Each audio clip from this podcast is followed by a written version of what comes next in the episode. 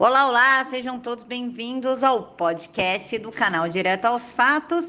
E quem quiser contribuir, o Pix está aqui na caixa de informações e vamos para o episódio de hoje. E aí, pessoal, boa noite, sejam todos bem-vindos e como prometido para vocês, o Fred Rodrigues está aqui conosco para falar um pouquinho sobre esse circo chamado Brasil. Fred, muito obrigada por aceitar falar com a gente. Gostei, né? Tem, aquela, tem, até aquela expressão, né, Camila? Circo Brasil, onde o palhaço é você. Mas, mais uma vez, estou muito feliz de estar aqui, de verdade. Aqui é a primeira vez no seu canal, né? Primeira vez que você me convidou, lembrou de mim, finalmente. A gente já fez outras várias lives aí. É sempre um prazer estar aqui com você, uma pessoa que conhece muito e que eu admiro muito. E hoje, pelo visto, aí, a gente com a audiência mais qualificada de todas, né? Já viu o pessoal chegando nos comentários aí, participando. Enfim, estou muito feliz, espero que a minha participação possa ser produtiva hoje.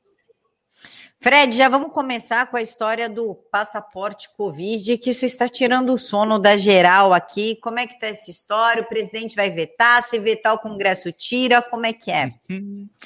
É, Camila, é perigoso, né? É perigoso, extremamente perigoso, porque se trata. Uh, não é uma questão de saúde, né? A gente tem que parar de pensar que é uma questão de saúde, não é, de forma alguma. É uma questão de liberdade, é uma questão de direito de escolha, é uma questão muito maior do que estão tentando nos propor, né? É claro que eles vão tentar vender como algo que seja para melhorar a nossa saúde, que seja para impedir a disseminação, né? Dessa praga, mas a verdade é que não é. Isso é mais uma das várias tentativas de controle do Estado e dessas pessoas totalitárias, né? É incrível. A gente tá, a gente vive num país onde a única pessoa que tinha desculpa para ser um totalitário, para agir de forma autoritária, que é o presidente, não faz isso. O presidente lá todo dia sendo atacado, sendo destroçado pela mídia, pela oposição, pela esquerda, pelo meio cultural, midiático, acadêmico, justamente porque ele está lutando pelas nossas liberdades, né? E essa última aí agora desse passaporte, né, da, da vacinação, digamos assim, só veio confirmar os interesses autoritários desse pessoal. Né? Nos Estados Unidos eles tentaram empurrar isso, não conseguiram. Inclusive, se eu não me engano, já tem até uma, uma decisão da Suprema Corte Americana é, desfavorável a essa implementação. Não terminou ainda a discussão, mas já, já tem uma decisão desfavorável a isso. Ou seja, nem mesmo nos Estados Unidos, né, que foi que é esse país assim que, de certa forma, ele pelo próprio sistema norte-americano, ele permite mais ataques à liberdade do que o Brasil, né? É, um, é, tanto uma, é tanto uma característica positiva quanto negativa do sistema norte-americano. É, mas a verdade é que nem lá isso foi aprovado, né? E provavelmente aqui também não será, mas depende muito de nós. A gente não pode aceitar isso aí. O presidente já falou que vai comprar a briga. Então vai sobrar realmente para o Congresso ali, para a Câmara dos Deputados, para os senadores, tentar empurrar isso na gente. É algo que vai, vai de encontro, vai contra, na verdade, uh, a nossa liberdade, mas assim, da forma mais, mais cara possível, a forma que a gente tem que lutar para que isso não aconteça. Né? Da mesma forma que eu acharia errado que você impedisse alguém de se vacinar, por qualquer motivo que fosse, eu acho muito errado você obrigar alguém a se vacinar por qualquer que seja o motivo. A gente também está vendo a escalada autoritária do Supremo Tribunal Federal, embora o Marco Aurélio tenha já dado um recado para os ministros do tipo: ó, vocês estão mandando meio mal, parem de ficar interferindo tanto.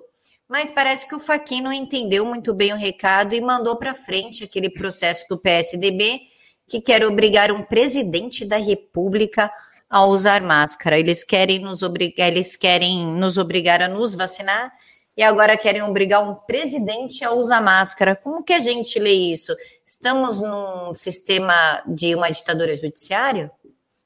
Há muito tempo. A ditadura do judiciário já existe há muito tempo. Olha, é...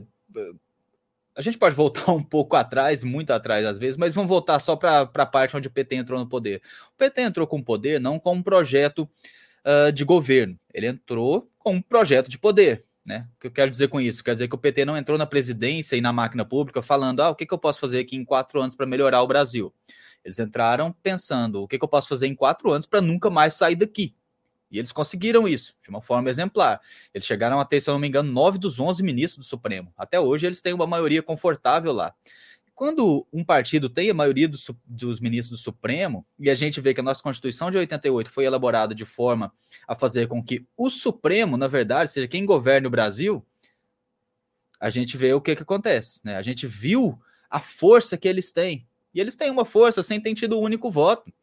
Olha, o ministro do Supremo não teve voto nenhum, e mesmo assim, através de decisões monocráticas, às vezes eles vão lá e com uma canetada decidem coisas que mudam o Brasil completamente. Tá? Essa própria questão do, do PSDB, o Gayer aí, Fred é meu concorrente na produção de fake news em Goiás. Tá difícil, viu? Tá difícil alcançar o Gayer, que é fake news todo dia, amigo. Aí é complicado. Mas eu vou tentar. aí, o que, que acontece? É, essa questão, olha, olha, o PSDB, olha tanto que eles são esdrúxulos, Camila, olha tanto que eles são esdrúxulos. Eles entram com uma ação no Supremo para obrigar o Bolsonaro a utilizar a máscara, mas quem é flagrado sem máscara lá no hotel cheio de gente é o candidato deles, é o governador deles, João Dória. Olha que absurdo, esse pessoal perdeu completamente a noção e o senso do ridículo. Né? E infelizmente são pessoas que recebem espaço na mídia, recebem uh, espaço até nas redes, né? A gente sabe que as redes sociais, as plataformas, veem esses políticos aí de esquerda e de centro-esquerda com, é, com uma visão condescendente que eles não utilizam para nós, né? O pessoal de direita é extremamente perseguido nas redes. Agora, se é político de esquerda ou de centro-esquerda, você pode escrever o que você quiser, seu perfil não será bloqueado, suas, seus posts não serão censurados, né? E é por isso que o PSDB se comporta assim, né? É um partido hoje em dia esquizofrênico, né? Porque por muito tempo ele foi tratado como a direita do Brasil, e a gente sabe que ele nunca foi direita. O próprio príncipe do PSDB, né, o FHC, já falou: não adianta me empurrar para a direita que eu não vou. É, mas ele, por muito tempo, foi tratado pelo PT como a direita, justamente para haver aquela falsa dicotomia e aquela falsa, aquele falso revezamento de poder. Então, hoje em dia, o PSDB é um partido esquizofrênico, ele não sabe onde ele está mais no jogo político, ele não é direita, e os conservadores, que são a maioria no Brasil, não aceitam o PSDB como direita, e para a esquerda ele não consegue ir, porque a esquerda já está muito bem solidificada naqueles 30% dos eleitorados que vão votar no PT ou qualquer porcaria à esquerda do PT. Mas o PSDB não consegue mais se encontrar. Uh, eles tentam se buscar como a terceira via, mas também não vão conseguir. Eles não têm um nome forte para que surja até o ano que vem.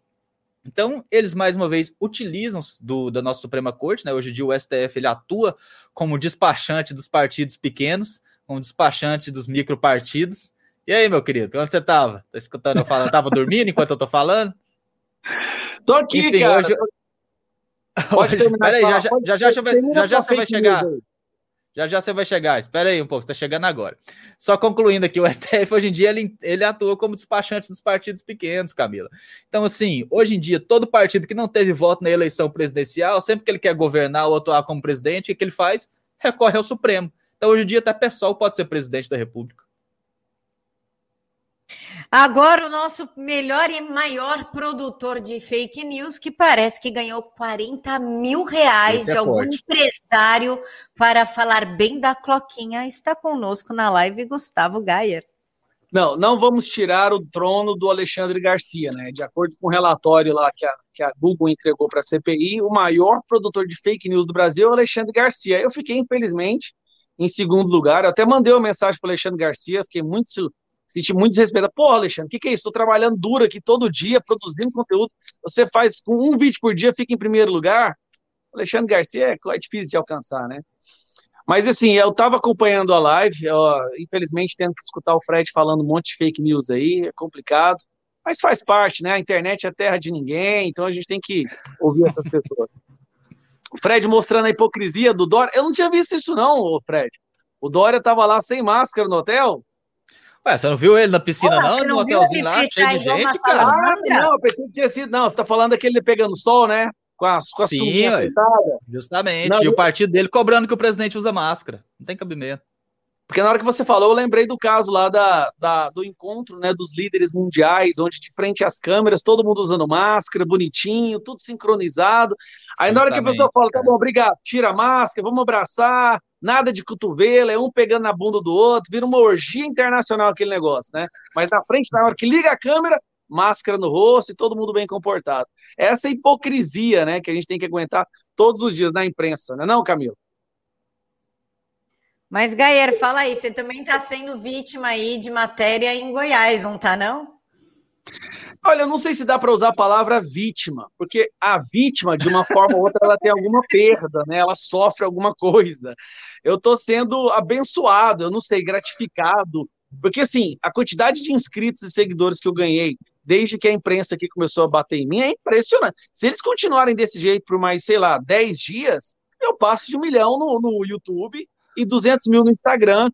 E, e o que eu acho interessante é que eles estão dentro de uma bolha, assim, realmente uma bolha. Onde dentro dessa bolha eles ficam um elogiando o outro. Nossa, cara, você foi bem, você bateu no Gaia lá, cara, você acabou com o Gaia. Fora da bolha, né? Eu, eu falando Gaia em terceira pessoa, tão ridículo isso. Fora da bolha, o cara só recebendo. O cara, de novo, quem cara? O Gaia. Só aumentando inscritos. Por exemplo, hoje teve um jornalista daqui da Record que meteu o pau em mim, meteu o cacete. Aí eu tô lá olhando que tanto de inscrito aparecendo, pô, dois mil inscritos hoje? Que, que é isso? O que está acontecendo? Ah, não, tal de Oloares estava te batendo na televisão. Aí eu mandei uma mensagem para ele agradecendo: Oloares, valeu, cara, obrigado, você acabou de fazer ganhar mais dinheiro. Só que dentro da bolha eles não percebem o que eles estão fazendo. A rejeição a esse jornalismo, a essa extrema imprensa, faz com que a pessoa esclarecida tome lado, muitas vezes sem nem conhecer, mas tome o lado daqueles que são atacados por eles. Então, para mim, é o maior carimbo de idoneidade mesmo, de, de que a gente está no caminho certo, a bússola que nos mostra que a gente está no caminho certo, é quando a imprensa começa a atacar, né? Fake news, porque eu deletei vídeos. No uh, relatório da, do Google, não fala que foi por causa de fake news, só fala o número de vídeos deletados. Aí vai a CPI lá e carimba fake news e a imprensa tudo solta isso daí. Olha... Fred, qual é a sensação de nunca ter apanhado desta forma da grande mídia, não para inquérito do Supremo? Como você se sente sendo de direita, indo em programas, Olha, fazendo debates e conseguindo sair incólume? Pois é, Camila, antes dele responder, direita Nutella. Fred nunca foi atacado pela imprensa. Muito estranho isso, Camila. Eu tenho uma. Eu já, olha, eu já fui atacado pelo Alexandre Frota. E aí, vocês já foram? Alexandre Frota já. Uma vez o Alexandre Frota fez um tweet é, falando que eu produzia fake news por causa de uma matéria minha no Jornal da Cidade Online. E ele falando, vou dar uma moral para esse Fred aqui. A moral do, do tweet dele, acho que tinha 30 likes no tweet dele, sabe? A matéria que eu fiz no Jornal da Cidade Online xingando ele tinha 2 mil compartilhamentos, algo assim. Então, mas assim, eu vou ser honesto, eu fico com inveja de vocês. Eu acho que eu, eu, eu sinto que eu tô fazendo alguma coisa errada, mas pelo amor de Deus, até agora os caras não me perseguiram. Entendeu? Eu, eu não sei o que, que eu tô fazendo, gente. Eu preciso, vocês precisam fazer um curso aí uh, para ensinar como ser perseguido corretamente pela imprensa. Mas olha que engraçado esse dado que depois daquele vídeo seu hoje que você postou, acho que agora o Cajuru vai para cima de você. Cara. Ah, pois é, eu já, eu já ia agora trazer esse, esse essas peripécias do Cajuru, né? O Gar acabou de falar isso é algo que é muito engraçado mesmo, a, a forma como a mídia se comporta, né? Eles não estão acostumados a lidar com o contraditório a lidar com pessoas que não estão na, bolhas dele, na, na bolha deles, né? Então eles ficam ali naquela autofagia midiática o tempo inteiro se retroalimentando com suas próprias opiniões e eles não entendem o que acontece no mundo real, né? Da mesma forma que o ataque da, desse jornalista hoje fez o Gaia crescer, o ataque do Cajuru também vai fazer o Gaia crescer, porque o Cajuru é uma pessoa completamente desnorteada. Ele não entende muito bem o que está acontecendo no mundo real, e muito menos depois que ele virou senador. Não sei se vocês viram um ataque que ele fez. É, ele, na verdade, né, ele, ele recebeu em torno de 48 mil reais pelos vídeos que ele postou no YouTube. Ou seja, o Google pagou a ele 48 mil reais pelos vídeos que ele colocou no canal dele no YouTube. Até aí, problema nenhum. O problema é que o Cajuru utilizou na época, e ele admitiu isso, pessoas que trabalham no gabinete dele. Ou seja, é. são pessoas que são pagas com o dinheiro do contribuinte e estão lá administrando o canal no YouTube dele. O Gaia teve os ganhos dele, mas trabalhando por conta própria, com o próprio conteúdo, despendendo o próprio tempo. E aí, o Cajuru tá querendo convocar o Gustavo Gaia, o Alexandre Garcia, o Alan dos Santos, para depor na CPI por uma coisa que ele fez muito pior, ele tinha que ser o primeiro a sentar lá na CPI. No caso, uma CPI de fake news, mas ele tinha que ser o primeiro. Mas eu não sei se vocês dois tiveram a oportunidade de ver o comentário dele. Ele fez um comentário muito específico. Ele falou assim: olha, a gente precisa ver, a gente precisa investigar quem é que está financiando esse pessoal. Oh, mas peraí, Cajuru, você já ganhou 48 mil reais. Da mesma forma que eles, você não sabe de onde vem o dinheiro, você não sabe como funciona o sistema de anúncio do Google, do YouTube. Aí já mostra que a desonestidade intelectual dele é completa. Ele só quer dramatizar, só quer holofote. Tá nem um pouco preocupado com o Brasil, com investigação, ainda mais CPI da área da saúde, né? É mais uma daquelas vergonhas de Goiás. Vergonha de Goiás, não, porque o Cajuru não nasceu aqui. Ele só veio para cá e usou nosso estado para entrar na política, tá? De então, que estado? Não é, não é uma vergonha. Cara, Eu acho que ele é de, eu acho que ele é de São Paulo. A cidade é Cajuru, né? Até daí vem o nome dele, mas eu não sei. A Camila já falou que não é de São Paulo. Não é para São Paulo, não. Vamos ver de onde que é o Cajuru. Tinha que ser do estado da Camila, né? Dali que Vamos ver de onde. Nada contra meus amigos de São Paulo. A culpa não é de vocês também, eu entendo. A culpa não é de vocês. Ninguém é quer a culpa Paulo. pelo Cajuru. Olha aí, eu falei. A cidade é Cajuru. Tá Ninguém quer a culpa pelo Cajuru, tá bom? Mas enfim, é muito engraçada a forma como ele se comporta, né? Ele realmente ele tenta se lavar ali na própria sujeira para atacar pessoas honestas, pessoas que estão e, mais uma vez, como o Gustavo bem disse, né? A, a imprensa está divulgando daquela forma. O Google divulga lista de fake news. O Google em momento nenhum usou esse termo. Em momento nenhum o Google usou o termo, ah, aqui está uma lista de quem cometeu fake news. Não, ele simplesmente falou, aqui está uma lista de vídeos deletados. Ele não utilizou fake news. Fake news é a imprensa que está utilizando. Ou seja, em cada e em toda matéria sobre este assunto, a fake news já está na manchete quando eles fazem esse tipo de afirmação. Eu falando tá sem microfone. Fechado. É, eu. Gaia, fala aí, como é que você se sente sendo a estrela do momento do Cajuru? Ele que pediu perdão pro Bolsonaro, Bolsonaro não deu corda, correu pro colo do Dória, que tatuou a Adriane Galisteu, que empregou o filho do Datena. Como você se sente sendo perseguido por essa pessoa de um grande caráter e uma lealdade absurda? Eu acho que o caso do Cajuru, o fato de nós termos um senador no nosso país como o Cajuru, mostra que realmente a gente tem que ter um, uma espécie de exame psicológico. Eu não falo isso brincando, nem com tentativa de atacar ele, não. Eu tenho, de certa forma, pena dele. É, tem várias histórias dele aqui em Goiás, de alucinações que ele teve, e, e, assim, eu acho que realmente, para poder assumir cargo público dessa importância, dessa magnitude, tinha que haver alguma espécie de exame psicológico, onde, se a pessoa não fosse aprovada, ela jamais poderia fazer parte do Senado. E assim, o Cajuru ele está no mesmo patamar do, que, do Otto Alencar, que se diz um médico ortopedista, mas não tem registro, né, do Conselho de Ortopedia, então pratique legalmente a, a medicina. É, eu fico muito preocupado de nós termos pessoas como o Cajuru aqui. Olha quem está fazendo 40 anos daqui a algumas horas. Ó, pessoal, minha esposa. Parabéns! Parabéns, minha querida. Oi, minha querida, como é que você está? Parabéns, Deus te abençoe muito. Vou te mandar uma mensagem depois. Mas ainda não está na hora, não. Gustavo quer antecipar esses 40 anos mais que tudo. Daqui duas horas falta para fazer 40 anos. Não, eu nasci meio-dia mas para mim, deu meia-noite já era, uai. Então, beleza, não vou te dar o presente agora também, não. Vou dar só amanhã vai receber. Dá meio-dia. Só meio-dia. Mas, assim, é... a gente, hoje em dia, o termômetro que serve para a gente perceber se nós estamos no caminho certo ou não, muitas vezes é quem te ataca, é quem nos odeia. Eu vejo, assim, muitas aquelas postagens, assim, quando a gente olha quem odeia o Bolsonaro, mais certeza a gente tem que estamos do lado certo. Então, quando, eu, quando a gente percebe, quando eu vejo essas pessoas que me atacam, né, esses jornalistas ou o próprio senador Cajuru, mais eu percebo que eu estou do lado certo, né, que a gente está realmente, uh, porque a, a, a, o bombardeio é tão grande, é tão intenso às vezes que eu tenho certeza que qualquer pessoa sensata para e fala, será que, que eu, será que eu estou realmente do lado certo? Será que o que eu estou defendendo é a verdade? Será que eu não fui enganado? E é importante a gente ter a humildade de, de nos fazer essa pergunta constantemente.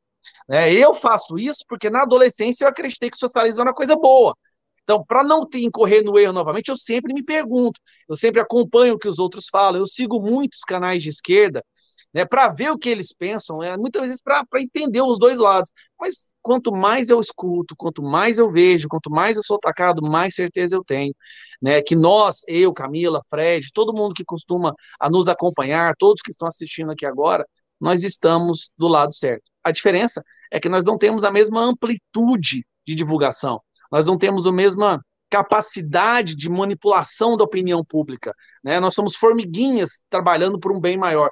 Só que quando todos nós nos juntamos, o barulho é ensurdecedor, porque nós temos do nosso lado a verdade. E eu sempre falo, a verdade só precisa de um sussurro. É. Fala aí, é Fred. É, falar, é, é, isso que o Gustavo falou agora me lembrou da. Eu não sei de quem fez o ditado, mas ele existe, fala, dá para você saber muito sobre uma pessoa através do caráter dos inimigos dela, né? E aí já tem uma outra frase que o Olavo de Carvalho soltou outro dia também, que eu achei muito interessante, que ele falou, olha, o, o Bolsonaro pode ter todos os defeitos que você queira, mas contra ele não há uma única pessoa que presta. É incrível, é só o vagabundo é. tentando derrubar o cara, bicho. Aí não tem, não tem nem como você ficar contra um cara desse, porque assim, você não quer nem se associar aos vagabundos, mas ao mesmo tempo você pensa, olha, se tem tanta gente ruim atacando ele, alguma coisa correta ele tá fazendo. E com certeza muita coisa correta ele tá fazendo. Né? Eu já falei em outras lives aqui com a Camila, falei é, o alvo não é o Bolsonaro, o alvo somos nós. O alvo desse sistema todo somos nós. O Bolsonaro só está no caminho, meu Deus do céu. O Bolsonaro, ele é ninguém. Ele, na verdade, ele é ninguém. Ele representa o conservadorismo, representa a direita e é o único representante legítimo desses movimentos hoje no Brasil. Mas ele em si, ele como pessoa, ele é ninguém. Se ele saísse dessa posição, ele pararia, ele não seria mais atacado a partir de amanhã. Mas o que ele representa precisa ser atacado, porque o que ele representa são os anseios do povo brasileiro. Perfeito, Fred. Ele representa os anseios do povo brasileiro. Eu acho que isso que deixa o povo meio puto. Porque a, a tia do pastel sabe quem é Bolsonaro, mas não faz ideia quem é Renan Calheiros, cara. É justamente. Né? Não, não conhece Aí você pessoal. manda um meme, mostra um meme para ela, por exemplo, do Nhonho, ela vai reconhecer que aquele é o Nhonho, mas ela não sabe o nome, não sabe, sabe que é político e que é zoado. Agora, se você mostra o Bolsonaro, ela sabe que é o Bolsonaro. É, justamente, a esquerda lutou durante muito tempo para conquistar o coração dos brasileiros, mas a verdade é que a prioridade deles não era geralmente não era literalmente conquistar o coração, era sequestrar o coração dos brasileiros. E o Bolsonaro, com um discurso que estava muito mais alinhado à população, ele sim conquistou o coração dos brasileiros, viu, olha, realmente é isso que eu preciso. É um pouco, talvez, exagerado, por, por, porque eu estava acostumado pelos padrões de guerra, de guerra, né, PSDB, PT antigamente, talvez seja, mas é o que o Brasil precisa, o Brasil precisa desse tipo de choque. E quando a esquerda viu que ela estava perdendo o povo, eles ficaram desesperados, eles, meu Deus do céu, Agora a gente não tem mais ninguém. Na verdade, eles têm, né? Eles têm a elite intelectual, tem os melhores empregos na mídia, né? Tem boa parte, elite intelectual que eu falo é elite intelectual acadêmica, né? Que a gente, esse elite aí, muitas aspas nesse elite. Tem os melhores empregos na mídia, tem o pessoal do meio cultural, é isso que a esquerda tem para ela. O povo em si, o grosso da população brasileira, eles não têm. Então eles têm que se pegar esse pessoal que faz barulho e através de uma minoria barulhenta tentar impor suas vontades tentar constranger o brasileiro. Camila, Fred, eu estava escutando o que você falou agora, Fred, eu tenho uma colocação, que é uma das preocupações que eu tenho. A esquerda está, sei lá, desde o início do projeto deles, né, quatro décadas se infiltrando em pontos estratégicos da sociedade, educação, sindicatos, elite artística, entretenimento, jornalismo, tudo. E o objetivo deles era seguindo aquela cartela lá, né, o manual de Gramsci, né, de fazer a revolução por dentro, fazer com que a população aceite. Sabe o que, que é o meu medo? A eleição do Bolsonaro meio que mostrou que o Brasil é meio que é, inoculado. O Brasil ele é impermeável a isso, o brasileiro, né? Gente, foram quatro décadas de doutrinação e a gente vai lá e elege Bolsonaro. que que, o meu medo é o seguinte: a esquerda mudou o jogo eles perceberam, galera, olha, é, 40 anos, nós não conseguimos, olha o resultado. Bolsonaro é presidente, a partir de agora é pé na porta. E, e eu estou percebendo que está acontecendo. Agora, eles não tentam mais camuflar seus objetivos. Repare, agora eles falam abertamente em regulamentação, abertamente, regulamentação da imprensa, criminalização de quem pensa diferente, cria uma CPI, levam pessoas inocentes que queriam salvar vidas e tratam essas pessoas como bandidos, como criminosos, a, relatório da, da, da, da, da Google agora, lá na CPI, falando que os, os maiores influenciadores são é, produtores de fake news. Daniel Silveira preso até hoje, Oswaldo Eustáquio preso, manifestantes sendo presos, assim, canais sendo derrubados. É, o meu medo é o seguinte: se a esquerda voltar ao poder, porque eles nunca saíram né, totalmente do poder, mas se eles tiverem o poder totalmente sem nenhum distúrbio, sabe, sem nenhum obstáculo, gente, vai ser Venezuela a, a, em tempo recorde. Vai ser blitzkrieg venezuelano no Brasil. Esse é o meu medo, porque agora eles não vão tentar maquiar mais. E você acha? Agora eles já perceberam que não adianta. Não adianta tentar doutrinar, não adianta comprar a imprensa, não adianta ter todos os professores de humanas, das, de biologia também, muitas de matemática exatas, tentando doutrinar. Existe uma, o brasileiro, ele, ele tem. A, a, nós, eu sou fã do brasileiro da nossa cultura tem alguma coisa assim que realmente é impermeável, não entra. Ah, pode doutrinar na juventude, mas na hora que cresce, que vê, tem filhos e começa a ter responsabilidades, abandona aquela ideia, né? A gente abandona completamente. Então esse é o meu medo. Agora eu queria um comentário de vocês sobre isso. Vocês acham que faz sentido, não faz, ou eles vão voltar do mesmo jeito, no mesmo processo de doutrinação? Gaieira, a única eu vou passar a palavra ao Fred que, que responda, mas só a título de curiosidade, na Venezuela começou exatamente assim: o judiciário se apoderou da, das prerrogativas do legislativo, foi aumentando, e quando os venezuelanos se deram conta, já estavam numa ditadura do judiciário. Fred. É. Olha, não é à toa que o meio, na verdade, os meios que possibilitaram com que essa quebra do monopólio da informação, do pensamento que a esquerda exerceu durante tanto tempo, não é à toa que esses meios que possibilitaram essa quebra estão sendo justamente perseguidos hoje em dia.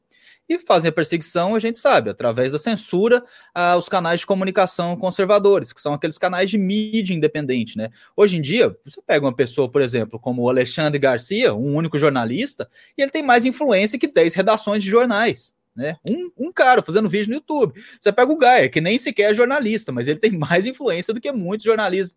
Ele é praticamente o maior comunicador aqui de Goiás. Não gosto de ficar elogiando ele, não assim, ao vivo, mas de vez em quando a gente faz esses elogios. mas ele é o maior comunicador aqui de Goiás.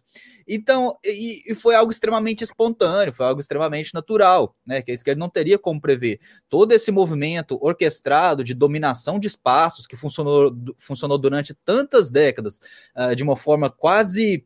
Uh, igual um relógio mesmo, né, de uma forma sistemática, super sincronizada e funcionou, funcionou, eles tomaram todos os espaços. De repente, esse movimento foi quebrado pela ascensão das redes sociais, né? A sessão de comentários do Facebook ali praticamente destruiu esse projeto da esquerda. Mas não quer dizer que eles não vão que eles vão ficar vão ficar parados e não quer dizer que eles não saibam se adaptar. E eles se adaptaram muito bem, até porque, como eles já tinham ocupado os espaços, principalmente espaços de poder e de influência, agora eles estão utilizando esses espaços para contra-atacar, né? Uh, o Gaio falou muito bem aí, né? É, parece que há um tipo de o povo brasileiro está vacinado contra os pensamentos de esquerda, né?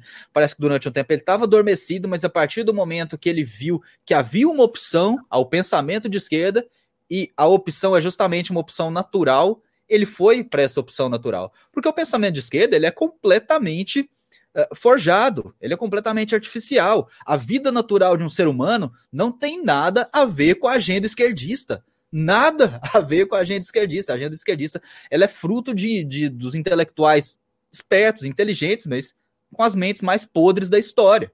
Né? É uma forma de você destruir as bases da família em Deus, as bases da família uh, dentro da própria sociedade, né? Que toda a sociedade precisa de uma família forte para fazer sua base. Então, esse pensamento esquerdista nada mais é do que uma forma de você destruir o progresso e o comportamento natural do ser humano. E é justamente por isso que eles precisam trabalhar o tempo inteiro, sem descanso, para que a agenda deles se passe uh, como algo natural do ser humano abraçar, né? É, mas a verdade é essa, eles não conseguem manter isso por muito tempo, e a partir do momento que o brasileiro viu ali uma oportunidade de despertar, ele despertou, ele abraçou essas pessoas que estavam falando a verdade. Antigamente, Camilo, Gustavo, vocês lembram, o termo conservador, ele era visto num sentido pejorativo.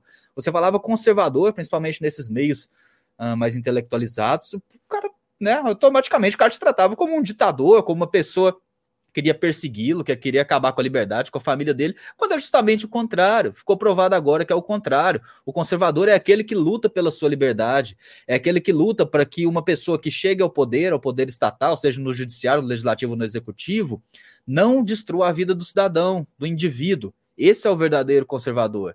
É a grande prova disso que a gente viu como eles atuaram para criminalizar a própria palavra, né? A própria palavra conservador. A gente vê que o único lugar onde a palavra conservador é tratada de uma forma pejorativa é no meio político. Em qualquer outro lugar do mundo, qualquer outro tipo de comunicação que você vai fazer na sociedade, conservador é um elogio. Você vai falar, ah, fui comprar aquele carro ali, tá muito bem conservado. Você chega num amigo seu, rapaz, você tá conservado, hein?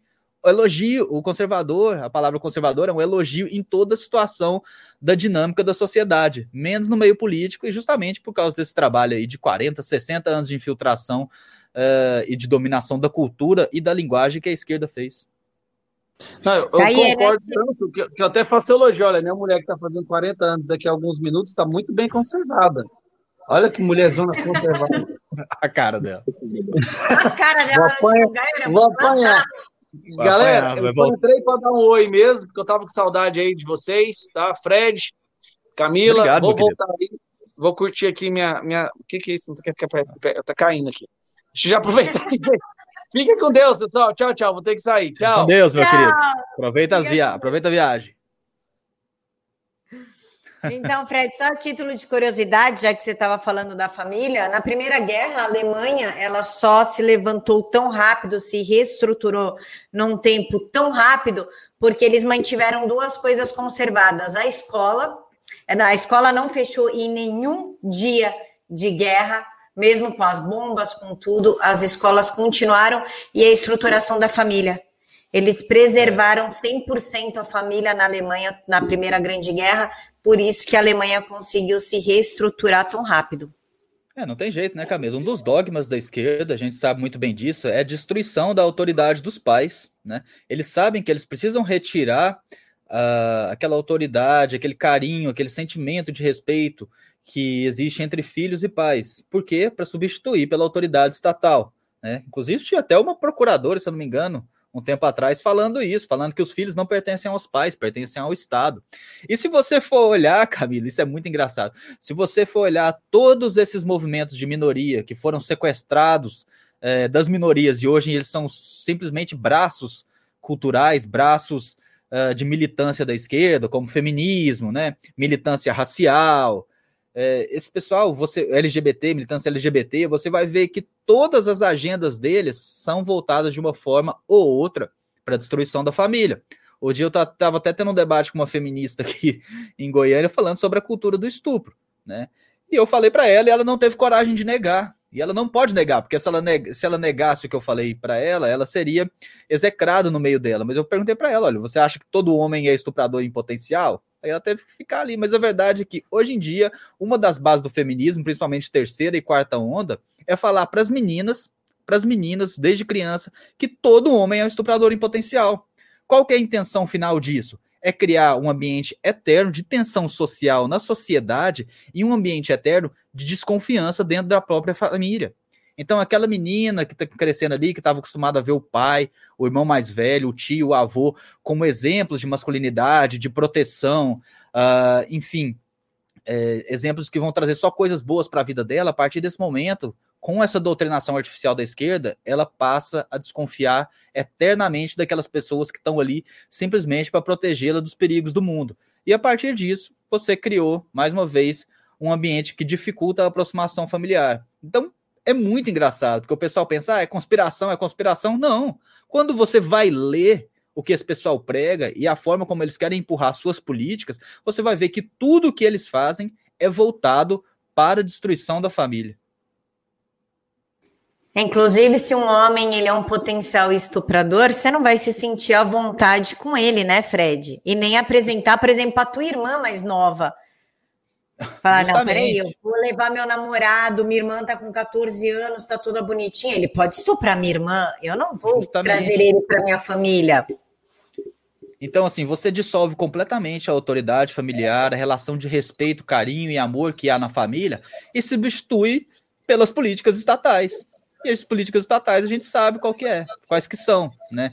Então o Estado, né, e o Estado que eu falo aqui não é o Estado um ente, uh, um ente abstrato que ninguém sabe. Não, o Estado a gente sabe quem é, são aquelas pessoas fortes, é aquele grupo, né? A gente não, ninguém, ninguém hoje em dia duvida que o interesse deles é realmente um governo único e mundial. Né?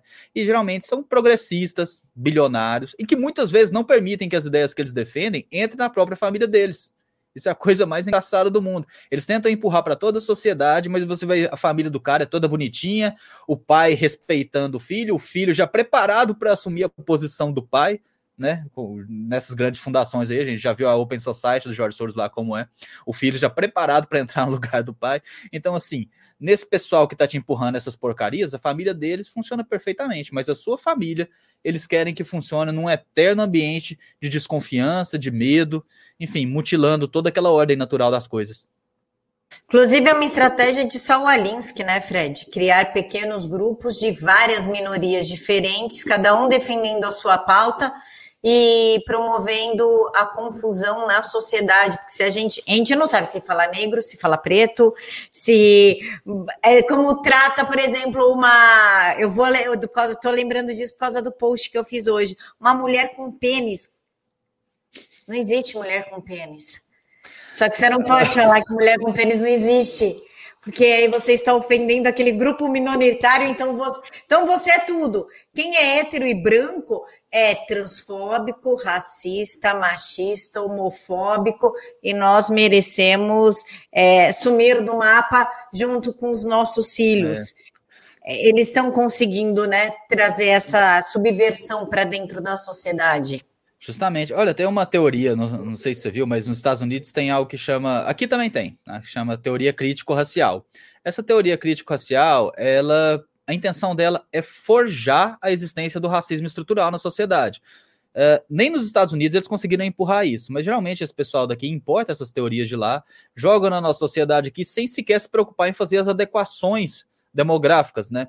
A estrutura social e racial nos Estados Unidos é completamente diferente daqui. Lá praticamente não houve miscigenação. Já o brasileiro não, é o povo mais miscigenado do mundo. Hoje em dia é muito fácil, por exemplo, você olhar para um cara e ver que ele é branco e na verdade ele tem mais antepassados negros do que um cara que você está olhando e percebe ele como negro. Isso é muito comum no Brasil, tanto que a nossa sociedade é miscigenada, né? Ou seja, é extremamente improvável que a nossa sociedade seja estruturalmente racista, porque brancos e negros estão se casando, estão casando entre si em nível recorde, né? Que o que está acontecendo então? Eles se odeiam tanto que eles estão juntando e formando uma família juntos, eles querem se punir uns aos outros, passando o resto da vida juntos, não faz sentido nenhum. Só isso já serviria para desmoralizar isso, essa teoria do racismo estrutural. E como eles sabem que essa teoria, que essa teoria é facilmente desmoralizada, agora, Camila, eles estão entrando com uma nova teoria que chama letramento racial ela pretende educar a criança desde o começo, lá no primário, no ensino primário, aqui. Negros são prejudicados, ou qualquer tipo de prejuízo que os negros venham a ter na sociedade é culpa do branco. Então você ensina para aquela criança branca e para aquela criança negra, desde o comecinho da vida delas, desde o começo da vidinha delas, que elas têm motivo para se odiar. Então a criança negra cresce pensando, nossa, qualquer coisa que deu errado na minha vida, a culpa é daquela criança branca. E a criança branca, ela cresce pensando: olha, mas o que está acontecendo? Eu nunca fiz nada para ele e ele me odeia desse jeito. Então você cria essa animosidade, essa tensão social desde o começo da vida deles. Hum? E algo extremamente grave. Já está, inclusive, se você é, teve as eleições para vereador agora, você tem que ficar de olho no seu vereador, porque esse é um tipo de teoria, é um tipo de política que é implementado na RME, que é a Rede Municipal de Ensino.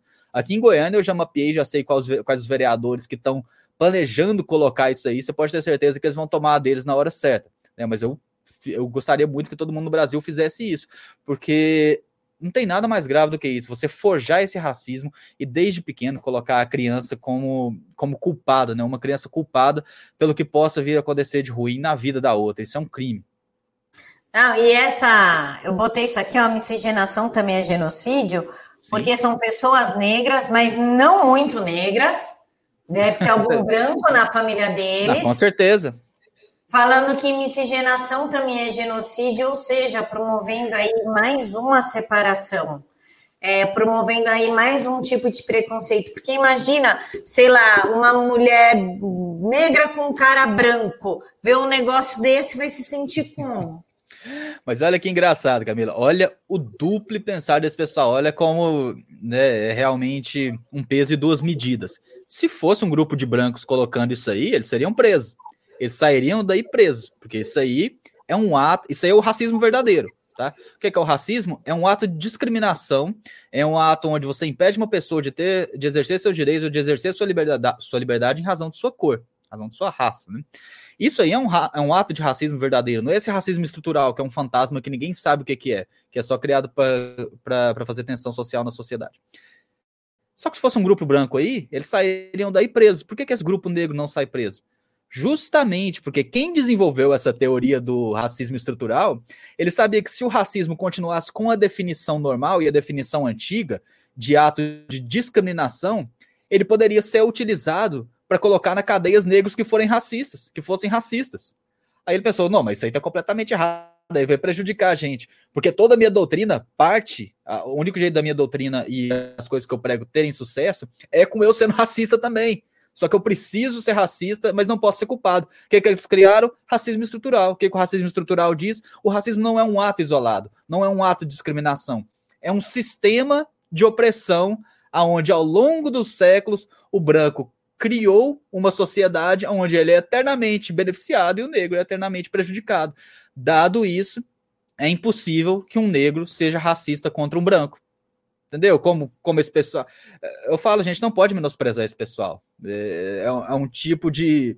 É um tipo de distorção da realidade, né, de mutilação da realidade, muito bem pensado muito bem pensado, porque agora livrou. Eles podem ser racistas, racistas o tanto que eles quiserem, que eles nunca serão culpados por isso. E é justamente por isso que você vê eles desfilando com tanta segurança com essa placa aí, essa faixa escrito miscigenação é genocídio. É, que nem aquele do eu tenho orgulho de ser negro. Aí da gente se sair com eu tenho orgulho de ser branco. Justamente. E, e, e assim, é, eu, eu, inclusive eu tive um debate sobre racismo estrutural também, e, e a questão foi justamente essa, né? E, você vê que, infelizmente, lá, e, e a pessoa que estava discutindo comigo, ela estudou a vida inteira, ela é presidente do Centro de Africanidades de Goiás, algo assim. Ou seja, ela estudou a vida inteira nesse sentido. E mas ela não estava preparada para esse tipo de questionamento. Um questionamento ser feito, por exemplo, olha, se a sociedade brasileira é estruturalmente racista, por que, que brancos e negros casam tanto entre si aqui? Né?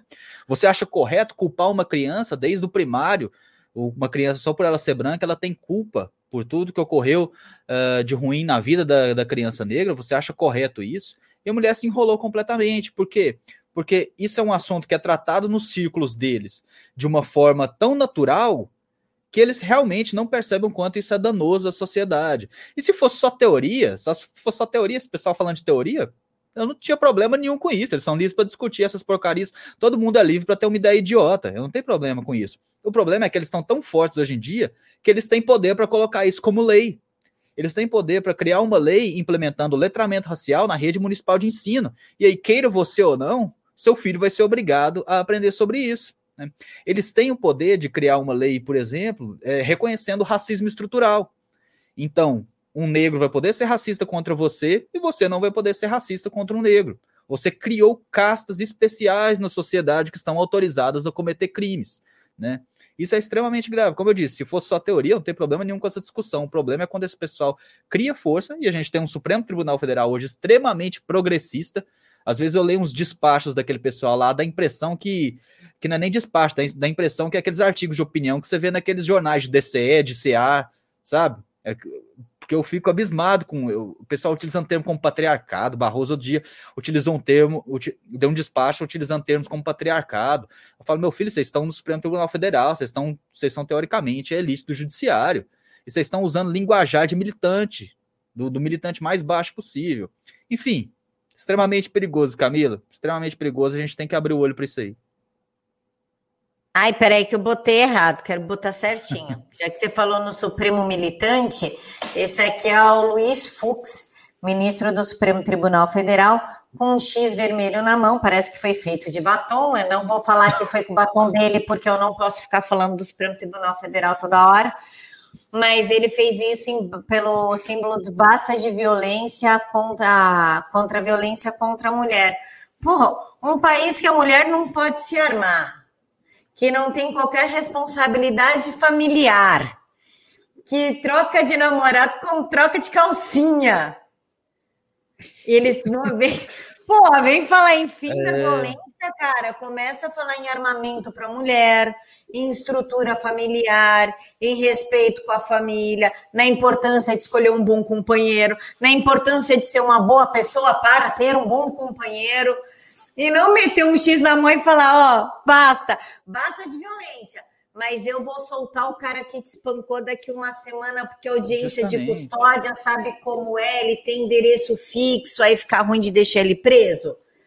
Isso daí é uma puta hipocrisia, Fred. É, olha, na, no, no, debate que eu tive aqui sobre cultura do estupro, né? É, uma das eu falei isso lá, uma das dicas do movimento feminista que eles dão para a mulher que vai ser estuprada, que ela vê que está na iminência de ser estuprada ali, não tem o que fazer, é urinar nas calças para tentar tirar a libido do estuprador.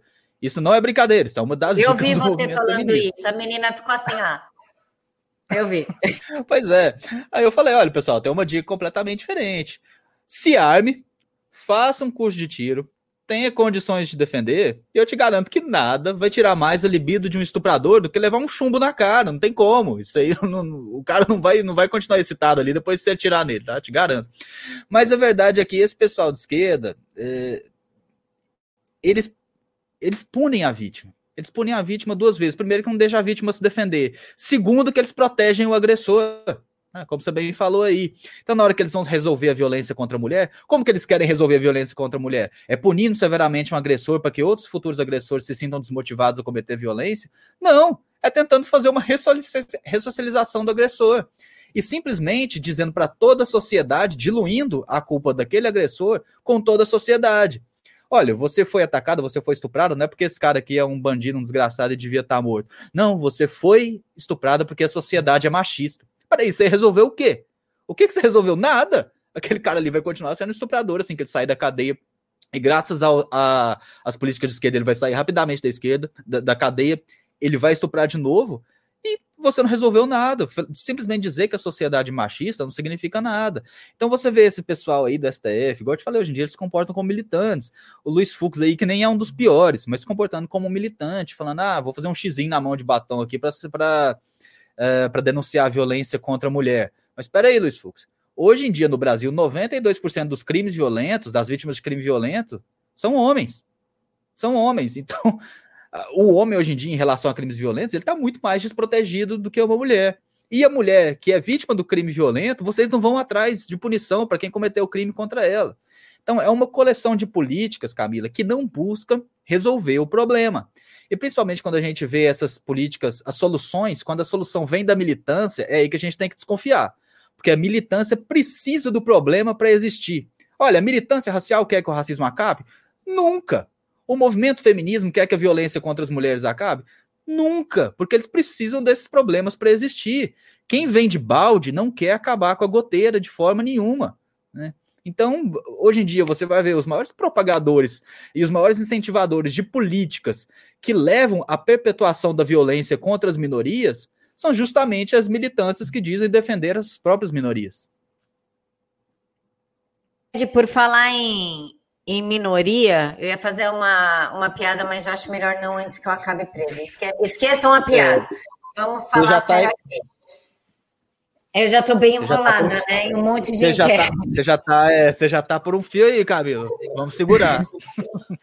é, ainda bem que o Rogério mandou o super chique, aí tirou minha atenção, deu tempo de eu raciocinar a piadinha que eu ia fazer. Então, é... Obrigado, Rogério. CPI. Como é que vai acabar essa CPI? Porque chama uma. É que eu, vou ser sincera, Fred, eu estou me recusando a acompanhar isso na íntegra, porque começa a tirar o equilíbrio da gente, né? A gente começa a perder um pouco do equilíbrio. Então eu parei de acompanhar um pouco, mas parece que a tal da Bianca, que é bióloga, depois como médica, mas na verdade ela é colunista. E teve a Luana, que falou como autoridade, mas mal fez atendimento. E a doutora Nise, que é uma grande autoridade, foi tratada como bandida. E aí o Supremo Tribunal Federal passou a mãozinha assim na cabeça de um monte de governadores, botou no colinho, deu beijinho em mamadeira, mas autorizou a quebra de sigilo do Pazuello.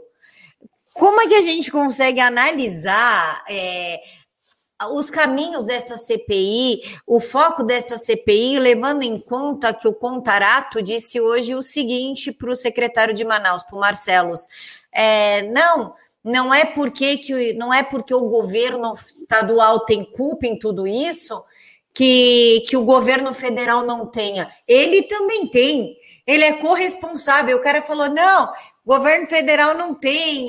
Não, governo federal tem, ponto, acabou. Dá, dá uma, uma luz para gente do que é essa CPI. Nossa, Camila, mas você me deu uma, você me deu uma tarefa difícil demais. Dá uma luz sobre o que é essa CPI. Ninguém, ninguém tem uma luz no Brasil sobre o que é, o que é essa CPI. Qual o destino dela? Qual a intenção? A intenção a gente sabe. A gente não sabe o destino dela, mas a intenção a gente sabe. Prejudicar de todas as formas possíveis o governo federal, que foi o único, o único que cumpriu o seu papel nessa pandemia. Claro, algumas exceções honrosas para alguns governadores e prefeitos que também atuaram de uma forma sincronizada muito benéfica para a população. Tá? Mas a intenção dessa, dessa CPI é justamente isso, é prejudicar mais o governo federal. Eu acho que já ficou extremamente claro. Eu acho que nesse exato momento, como eu disse, eu não sei o destino, mas nesse exato momento, ela está atuando, na verdade, como um cabo eleitoral do Bolsonaro para 2022. O povo está vendo como aquilo ali é ridículo. O povo está vendo como aquilo ali é ridículo. Ok, quer investigar o governo federal? Ah, vamos ver se teve algum desvio de recurso aqui, alguma ação de improbidade ali. Ok, vamos investigar o governo federal mas por que não se pode investigar os governadores que são os responsáveis por gastar as verbas que o governo federal enviou? Por que não se pode investigar os prefeitos pelos mesmos motivos? Então, tem alguma coisa errada. Então, qualquer pessoa da população ali, eu tô falando população normal, tá? População sadia, não tô falando o pessoal de esquerda. Então, qualquer pessoa ali da população sadia, eles veem aquilo ali e eles entendem que tem algo errado, tem alguma coisa que tá acontecendo ali, ó, mas espera aí, não é possível. E eu falo isso porque eu vejo aqui em casa, de vez em quando, é, eu vou ver ali, eu converso com a minha mãe ali, e minha mãe não é uma pessoa politizada, mas ela percebe, ela, ela todo dia ela olha o Jornal Nacional e ela nossa, mas estão batendo no Bolsonaro de novo, mano, não deixa o cara quieto um dia. Então o pessoal percebe isso. E esse é um microcosmo, assim, claro, mas eu consigo ver isso acontecendo nas milhões de residências do Brasil, né? É, a CPI hoje em dia é um cabo eleitoral do Bolsonaro, aquilo ali é uma vergonha, como você bem disse, né? A doutora Nise mais de 60 anos, a vida toda, a vida toda, tratando talvez o tipo mais difícil de doença que tem, né? Sendo oncologista, que é uma doença que você não trata somente o paciente, você tem que tratar a família também, porque é uma doença muito difícil para todos que estão em volta. E ela foi tratada ali igual uma marginal, por pessoas, de, pessoas assim, que numa situação comum, num país civilizado, não estariam qualificados para servir um café para ela e estavam ali questionando ela como se ela fosse uma marginal. E depois leva aquele pessoal estriônico, aquelas atrizes, né? Que lá para mim é atriz, que lá não é médico. Levam aquelas atrizes lá para dar aquela opinião com umas frases de efeito pré-produzidas, né? Com umas perguntas que provavelmente já estavam combinadas também. E aí esse pessoal coloca a frase de efeito, a imprensa imunda toda replica nas manchetes, como se aquilo ali fosse verdade.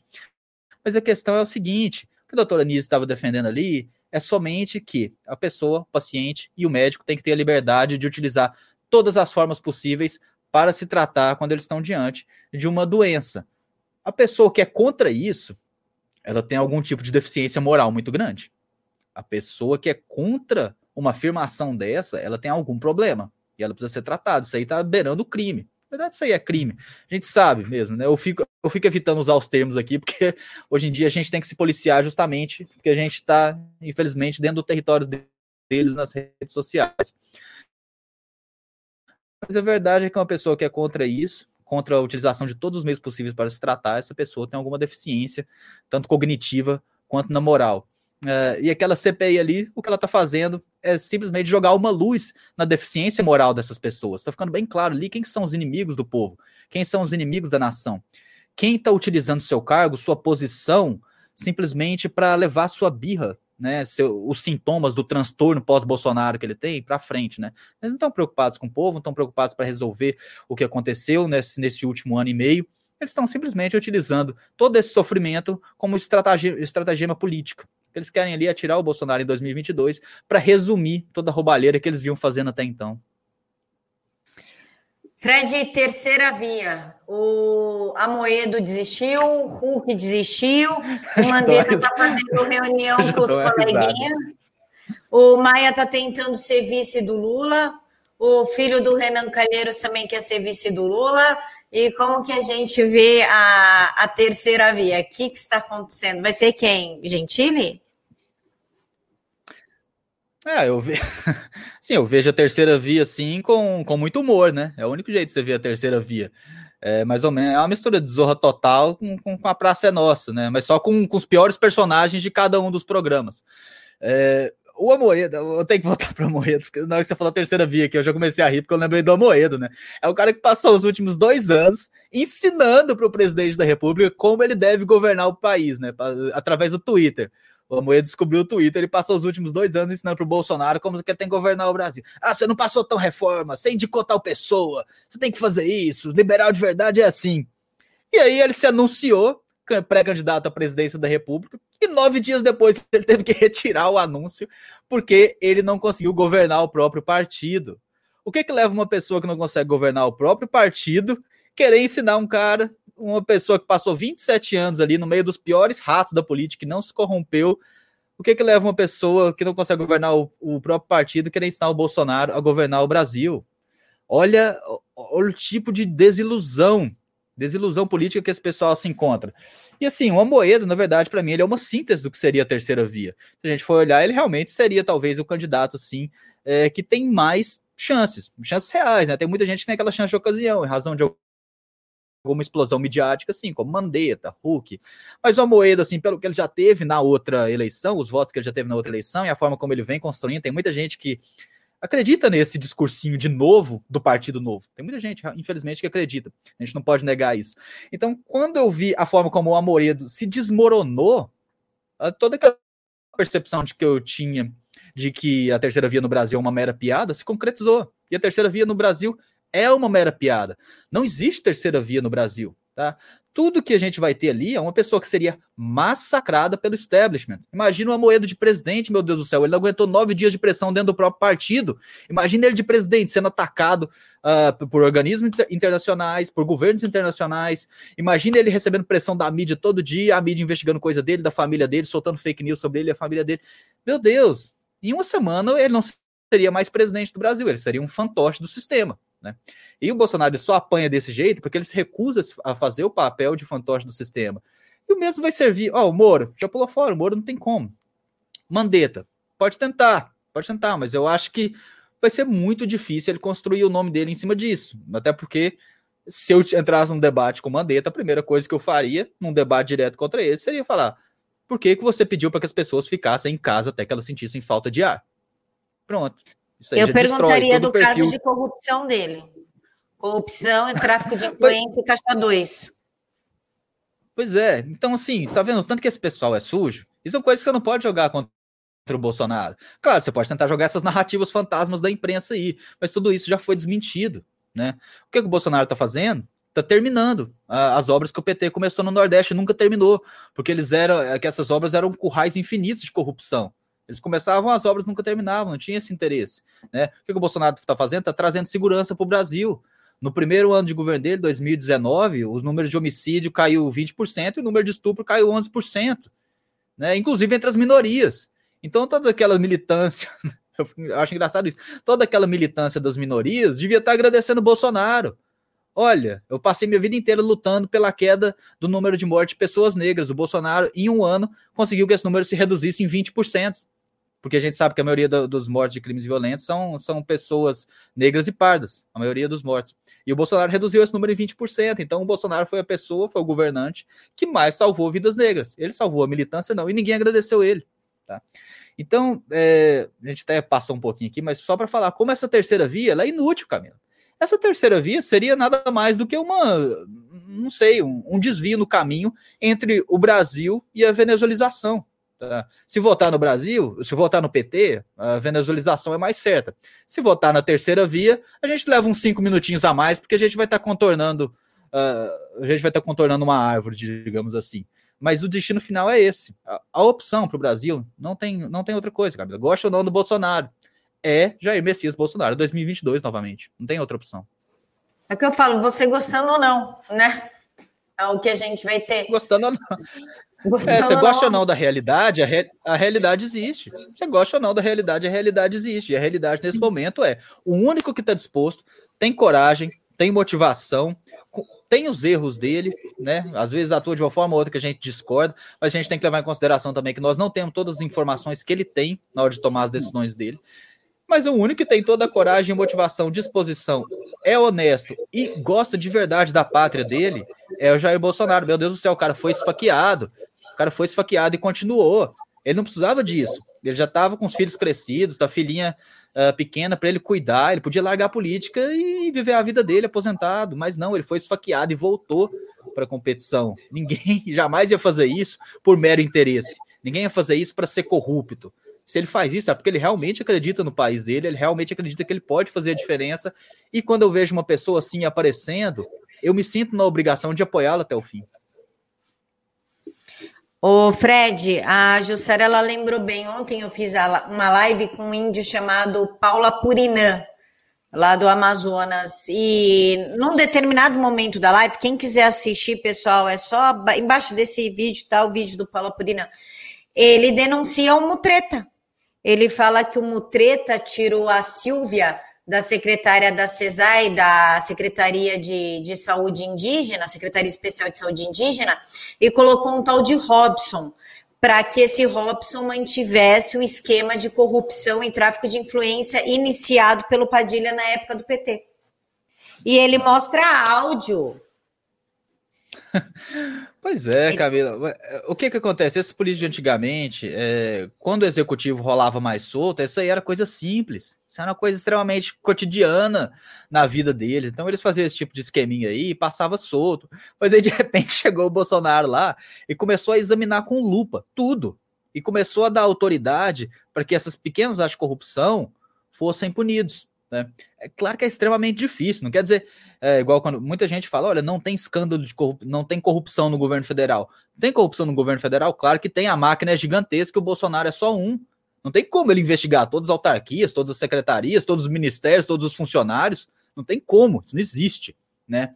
Mas o que não há são escândalos de corrupção. Porque quando a corrupção é descoberta, ela é combatida. Eles não deixam aquele esquema crescer.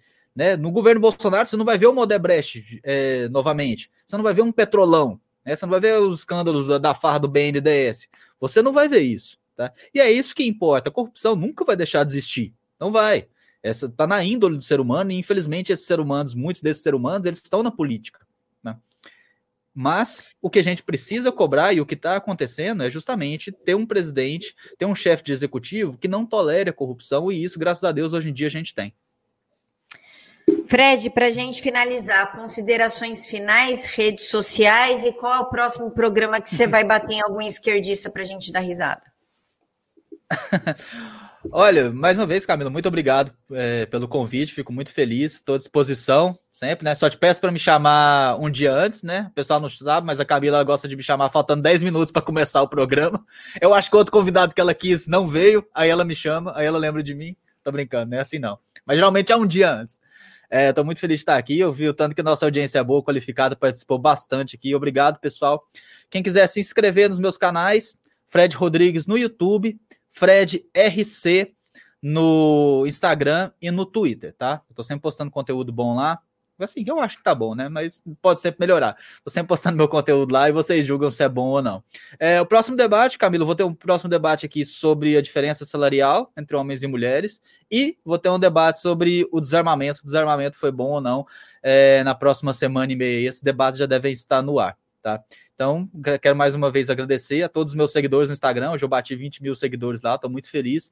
Bati 16 mil seguidores no YouTube, então, graças a Deus, obrigado a todo mundo que está confiando e eu espero não decepcioná-los.